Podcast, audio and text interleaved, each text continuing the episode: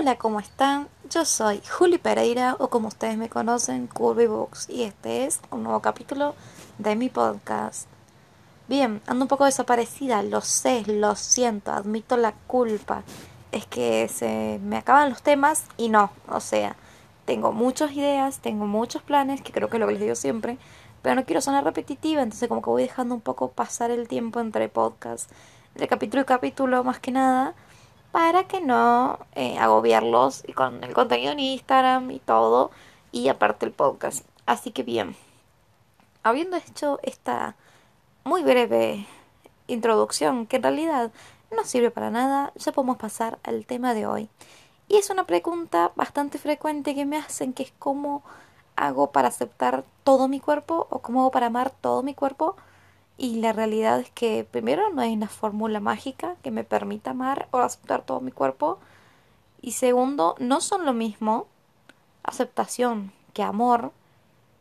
Y tercero, fluctúa muchísimo. No todo el tiempo acepto todo mi cuerpo o amo todo mi cuerpo. Pero sí entiendo que todo mi cuerpo es valioso, incluso las partes con las que todavía no me amigo. ¿Se entiende la diferencia? Vamos a ir por partes. Yo creo que el body positive sobre todo empieza de una cuestión de validación y aceptación seguida. Validar tu cuerpo es entender que tu cuerpo es necesario, es parte de vos y merece un trato digno, merece derechos básicos como poderte vestir, merece existir y no ser juzgado por existir como es. Eso es para mí la validación del cuerpo. Bien, yo valido mi cuerpo, todo mi cuerpo. Incluso, como dije, las partes que no me agradan tanto. Que pueden ser eh, mi panza, que muchas veces me causan bastantes conflictos. Eh, mi papada, que a veces no me gusta como salen las fotos. Em, ¿Qué más? Los rollos de la espalda. Em, mis brazos, que son bastante grandes mis pantorrillas, que son gigantes en comparación. Em, son zonas que me cuesta amigarme.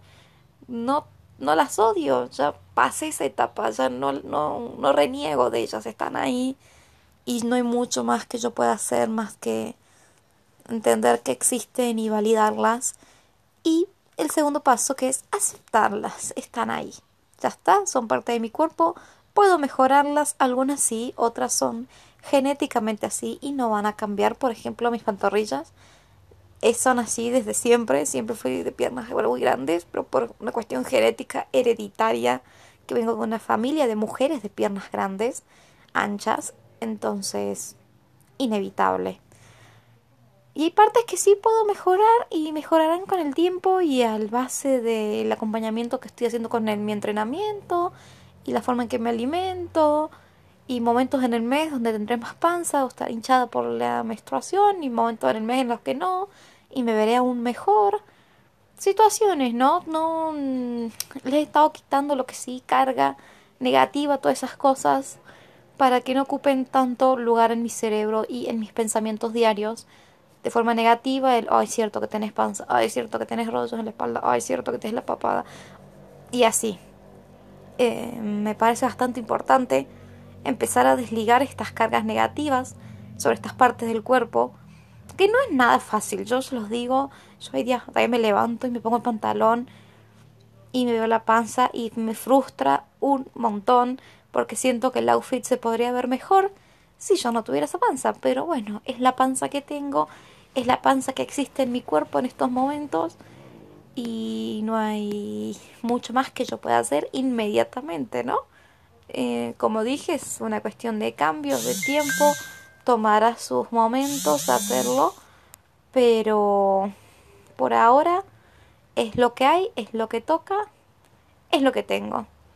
Renegar de ello constantemente, además de quitarme mucha energía vital y tiempos y pensamientos de mi vida, eh, no me no me adelgazaba, ¿eh? No, no me hacía verme mejor, no me empoderaba, no me hacía sentir bien, solamente me, me hundía más en mi propio hueco depresivo en el que vivía, entonces por mi bien mental, físico y de aura, básicamente, eh, es importante intentar hacer este cambio, esta salida del quitarle peso y lugar en tu vida, importancia a estas cuestiones para que, aunque te causen conflicto algunas veces, como a mí actualmente me pasa, que por ahí me pongo un outfit o me pongo cierta prenda o cierto color saliendo de mi zona de confort y digo, pucha, la verdad que sí, me vería mejor con menos panza o lo que sea.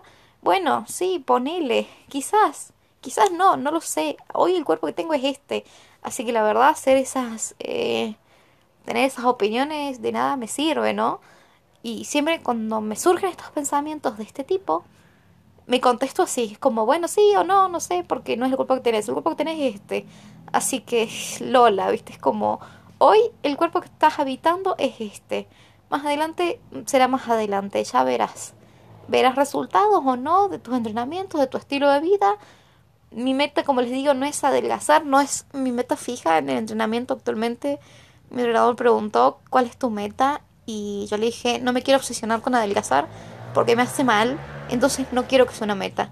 Quiero que sea en todo caso una consecuencia de un buen entrenamiento que me mantenga activa, fuerte y resistente. Y él me dijo que yo soy su proyecto de fuerza, así que perfecto. Fue una cosa que pudimos dejar de lado el tema de peso y a él le pareció perfecto por cuidar mi psiquis, básicamente. Pero volviendo aquí de la cuestión, ¿cómo hago entonces para aceptar todo mi cuerpo? No lo hago. Hay días en los que sí, estoy muy contenta, me siento sexy, me siento sensual, me pongo con un conjunto de lencería y me siento una perra empoderada que puede con el mundo. Y hay días donde me pongo un conjunto de lencero y siento que todo el mundo puede conmigo y me vuelvo bolita y no quiero existir por unos momentos porque si me siento mal y soy humana y todavía flaqueo y todavía hay días donde me siento muy fea y muy mal y muy opacada y me dan bronca muchas cosas e injusticias sobre los cuerpos gordos o me toca modelar todavía por ahí a veces ropa que no me gusta o no sé, prendas que son como favorecedoras supuestamente para los gordos, que yo en general odio, son las prendas que siempre estuve obligada a usar porque no había otra opción. Entonces me han generado como un rechazo en la vida que actualmente cada vez que las tengo que modelar me da bronca ponérmelas. O sea, hago el trabajo porque de eso se trata modelar, de ponerte lo que te dan y lucir las prendas y ya. Pero mm, me, me, me, me molesta, me molesta a veces las pocas opciones que tenemos y etcétera. No me quiero expandir en esa porque ese es tema para otro podcast posiblemente, pero mm, volviendo al volviendo de vuelta una vez más a la pregunta, es eso, no siempre me siento bien con todas las partes de mi cuerpo. Todavía hay cosas o detalles o cuestiones o ángulos que me causan conflicto, que me molesta verme pero por suerte cada vez me pasan menos. El trabajo diario que yo hago de amor interno, el aprender a, a, valorarme primero, aceptarme y de a poco empezar a encariñarme conmigo mismo y darme cuenta que era merecedora de mi propio amor, de que yo me tenía que amar, de que yo me tenía que cuidar, ya me estaba valorando, ya me estaba aceptando, era tiempo de empezar a cuidarme y amarme por mí misma. Cuando empecé esa, parte del trabajo, que es como las últimas etapas del body positive, yo le digo, pues yo lo separo en esas, en esas etapas o cepas que tenés que ir como montañitas que tenés que ir subiendo. Y digo montañas porque literal son cosas que van cuesta arriba, que son difíciles, que tienen obstáculos, que no son lineales, que fluctúan mucho y dependen mucho de otros factores externos, lamentablemente aunque siempre nos digan que el poder está en nosotros, es un poco inevitable que no nos afecte el exterior porque somos seres sociables. Y en pleno 2020, donde todo es eh, por medio digital y todo es una cuestión social, es un poco difícil que esas cosas no interfieran con uno y no le afecten de alguna manera. Entonces, no siempre estoy bien, no siempre estoy en paz con mi cuerpo, por mucho que yo lo desee, hay días que simplemente no puedo. Y está bien, me dejo ser. Ese día no me hago fotos, a menos que tenga un compromiso realmente sea una sesión o algo por el estilo. Generalmente, por suerte, en tiempos de sesiones no me pasa. Me sabe pasar algún día X, tipo un domingo, que estoy en mi casa tirada. Y no me siento bien, pero creo que es también parte del mood de estar tirada en mi casa vegetando todo el día. Que realmente nadie se siente bien. o se siente linda cuando estuvo así todo el día en pijama. Por ejemplo. Entonces, me lo permito, ¿entienden? Me lo permito. Me permito estar mal, me permito ese día si no tengo ganas de arreglarme, si no tengo ganas, eh, no lo hago y ya está. Es un día, no pasa nada. Hay que sacarle el peso a esas cosas y despejarnos y permitirnos eh, pasar todas nuestras emociones sobre nuestro cuerpo, tanto positivas como negativas. Porque si nos impedimos pasar algunas de ellas, es como nos impedimos todo en realidad. Es como tenemos que tomar el viaje completo con nuestro cuerpo, el compromiso completo en los días buenos y en los malos. Es como un matrimonio. Es como los votos de un matrimonio, en la salud y en la enfermedad, en la paz y en la guerra, en lo que sea. O sea, vos tenés el compromiso de valorarte y aceptarte y luego encariñarte. Es para toda la vida. Entonces, habrá días que más, habrá días que menos. No siempre te sentirás tan bien, no siempre te sentirás tan mal. Los días malos cada vez van a ser menos malos y eso es alentador, sinceramente. Yo se los digo, yo cuando escuché esto dije, ay, en serio, no serán tan terribles. Y actualmente mis días malos son cada vez menos, más aislados. Y los sufro menos de alguna manera o intento sacarles algún tipo de provecho o escribo al respecto de cómo me siento o dibujo al respecto de cómo me siento o cómo reflejo, intento reflejar mis emociones de algún modo o leo un libro que de algún modo hable de sensaciones similares como para mm, dejar fluir todo eso y dejarlo salir para que al otro día literal sea otro día y poderlo encarar de otra manera. Bueno, creo que si sigo hablando me voy a volver solamente más repetitiva sobre esto, como ha sido todo el podcast, creo. Pero no quería dejarlos pasar otro viernes más sin capítulo. Quería aunque sea darles esta mini, mini charlita sobre el tema de aceptación y eso. Por ahí nos venden como que todo el tiempo tienes que estar feliz y bien y todo. Y la verdad que no, que como seres humanos se nos complica bastante eso y como imposición social es aún más difícil porque como que la sociedad se encarga de que no lo seas nunca. Entonces, es toda una batalla, ¿entienden? Es como ir en contra de la corriente a nivel Dios.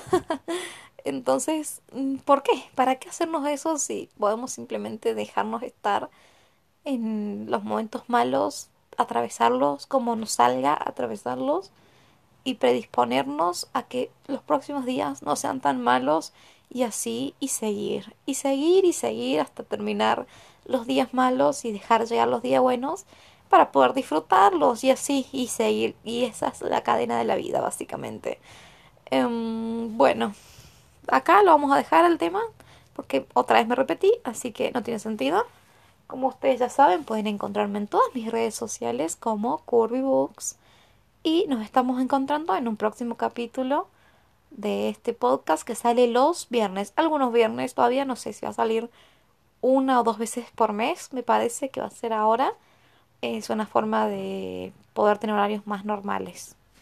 Así que nos vemos hasta la próxima. Ya me conocen, yo soy Juli Pereira o como ustedes me llaman, Curvy Books.